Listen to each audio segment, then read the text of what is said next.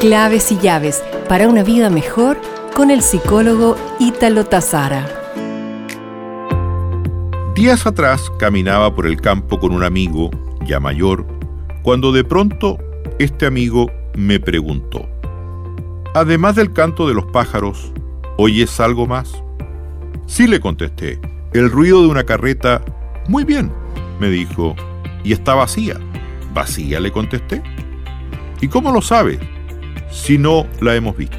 Muy fácil, me dijo, por el ruido. Cuanto más vacía esté, mayor es el ruido que hace. Desde entonces pensé que cuando veo a alguien hablando demasiado, interrumpiendo, siendo inoportuno, alabándose de lo que tiene y menospreciando a los demás, me parece oír la voz de mi amigo. Cuanto más vacía está la carreta, mayor es el ruido que hace.